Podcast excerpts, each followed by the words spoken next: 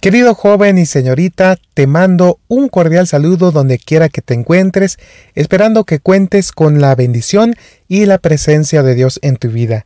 También mandamos un cordial saludo a todos nuestros amigos que nos escuchan en diferentes países como Estados Unidos, México, República Dominicana, Chile, Guatemala, Bolivia, España, Colombia, Perú, Argentina, Alemania, Costa Rica, Ecuador, El Salvador, Brasil y Paraguay. Gracias por estar atentos a estos audios de este precioso libro titulado Mensajes para los jóvenes. Hoy continuamos con el capítulo número 36 que se titula Una experiencia viviente. Prestemos atención. El Señor de la vida y la gloria vistió su divinidad de humanidad para mostrar al hombre que Dios, mediante el don de Cristo, quiere unirnos con Él. Sin estar en comunión con Dios, a nadie le es posible ser feliz. El hombre caído ha de aprender que nuestro Padre Celestial no puede estar satisfecho hasta que su amor circunde al pecador arrepentido, transformado por los méritos del Inmaculado Cordero de Dios. A este fin tiende la obra de todos los seres celestiales, tienen que trabajar bajo las órdenes de su general para la restauración de quienes por la transgresión se han separado de su Padre Celestial. Se ha ideado un plan por el cual se revelarán al mundo la maravillosa gracia y el amor de Cristo. El amor de Dios se revela en el precio infinito pagado por el Hijo de Dios para rescatar al hombre. Este glorioso plan de redención es amplio en sus provisiones para salvar al mundo entero. El hombre pecador y caído puede ser hecho completo en Jesús mediante el perdón del pecado y la justicia imputada de Cristo. El poder de la cruz. Jesucristo tomó la forma humana para poder abarcar con su brazo humano a la raza mientras se hacía con su brazo divino al trono del infinito plantó su cruz a mitad de camino entre la tierra y el cielo, y dijo, Y cuando yo sea levantado de la tierra, a todos atraeré hacia mí. La cruz había de ser el centro de atracción. Tenía que hablar a todos los hombres y atraerlos a través del abismo que el pecado había hecho, para unir al hombre finito con el Dios infinito. Únicamente el poder de la cruz puede separar al hombre de la fuerte confederación del pecado. Cristo se dio a sí mismo para la salvación del pecador. Aquellos cuyos pecados son perdonados, que aman a Jesús, se unirán con Él, llevarán el yugo de Cristo. Este yugo no ha de estorbarlos ni hará de su vida religiosa una vida de afán que no satisface. No, el yugo de Cristo ha de ser el medio precioso por el cual la vida cristiana ha de llegar a ser una vida de placer y gozo. El cristiano se sentirá gozoso al contemplar lo que el Señor ha hecho al dar a su Hijo unigénito a fin de que muriera por el mundo, para que el que crea en Él no perezca, sino tenga vida eterna. La lealtad a Cristo. Quienes se hallan bajo la ensangrentada bandera del príncipe Emanuel deberían ser fieles soldados del ejército de Cristo. Nunca deberían ser desleales, nunca infieles. Muchos de los jóvenes se ofrecerán voluntariamente para ponerse de parte de Jesús, príncipe de la vida. Pero si quieren continuar de parte de Él, deben contemplar constantemente a Jesús, su capitán, a la espera de sus órdenes.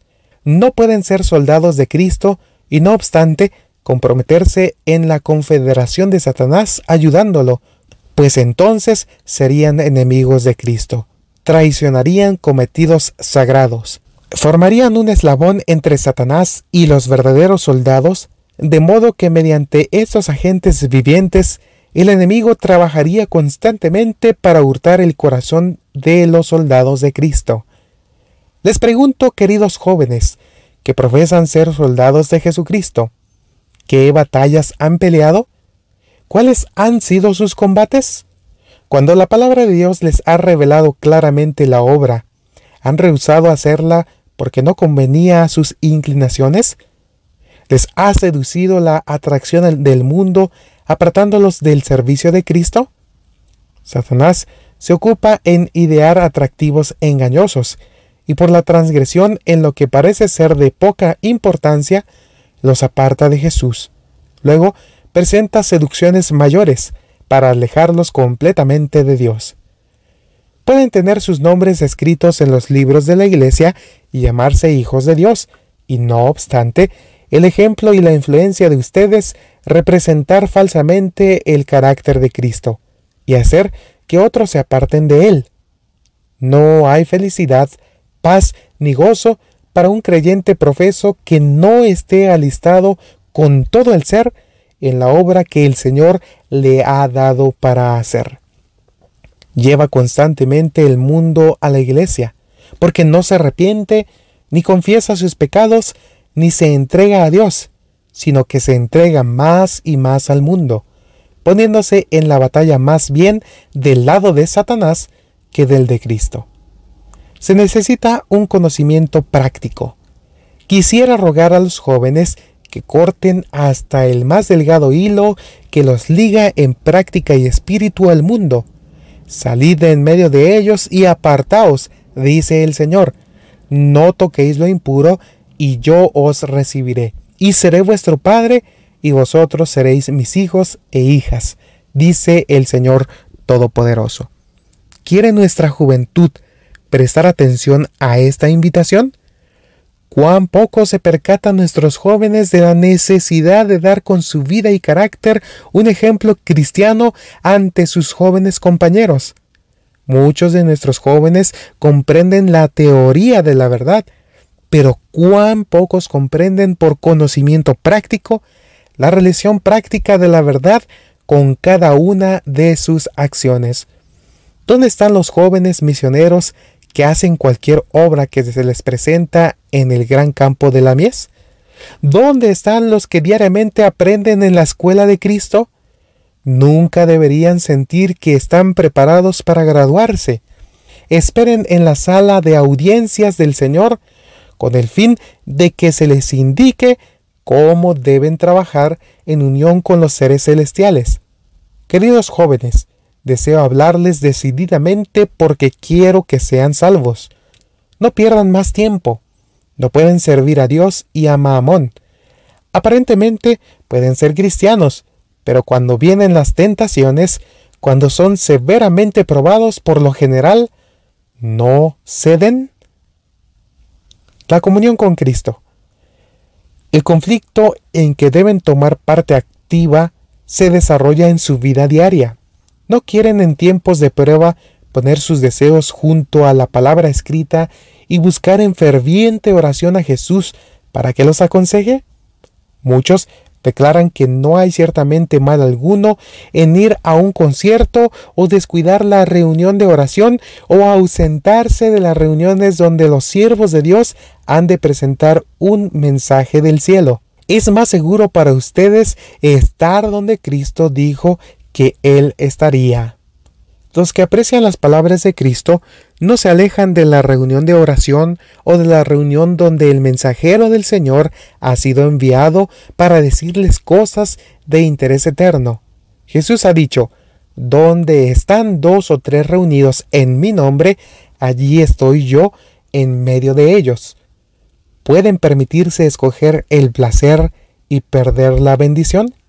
La indulgencia en estas cosas tienen una marcada influencia no solo en la vida y el carácter de ustedes, sino en la vida y el carácter de sus compañeros. Si todos los que profesan ser seguidores de Cristo fueran así de hecho y en verdad, tendrían la mente de Cristo y obrarían las obras de Dios. Resistirían la tentación de complacer el yo y mostrarían que no disfrutan más de los frívolos placeres del mundo que del privilegio de encontrarse con Cristo en la reunión de testimonios. Entonces tendrían una decidida influencia sobre otros y los inducirían a seguir su ejemplo. Las acciones hablan en voz más alta que las palabras, y los que aman el placer no aprecian las ricas bendiciones de estar en la asamblea del pueblo de Dios. No aprecian el privilegio de influir en sus compañeros para que vayan con ellos con la esperanza de que su corazón sea enternecido por el Espíritu del Señor. ¿Quién va con ellos a estas reuniones mundanas?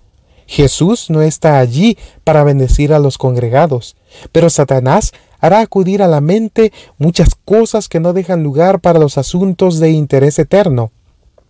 Para él es una oportunidad de confundir el bien mezclándolo con el mal. La asistencia a las reuniones mundanas crea un gusto por las distracciones excitantes y debilita la fuerza moral. Los que aman el placer pueden mantener una forma de piedad, pero no tienen relación vital con Dios. Su fe está muerta, su celo ha desaparecido. No sienten la preocupación de decir una palabra oportuna a las personas que están sin Cristo y de instarlas a entregar su corazón al Señor. La religión no es un sentimiento. La religión pura y sin mancha no es un sentimiento, sino la ejecución de obras de misericordia y amor. Esta religión es necesaria para la salud y la felicidad. Entra en el templo contaminado del ser y con azote echa los pecaminosos intrusos. Tomando el trono, consagra todo con su presencia, iluminando el corazón con los rayos brillantes del sol de justicia. Abre las ventanas del corazón hacia el cielo, dejando entrar la luz del amor de Dios. Juntamente con ella penetran la serenidad y la calma. Aumenta la fuerza física, mental y moral, porque la atmósfera del cielo, como agente viviente, activo, llena el ser. En el interior se forma Cristo, la esperanza de gloria. Bien, con esto finalizamos el capítulo número 36 que se titula Una experiencia viviente. Querido joven y señorita, te invito a que puedas seguir atento a estos audios. Además, si tienes la oportunidad de compartirlo con tus amigos y así ellos también puedan disfrutar de estos maravillosos consejos. Te deseo muchas bendiciones y hasta la próxima.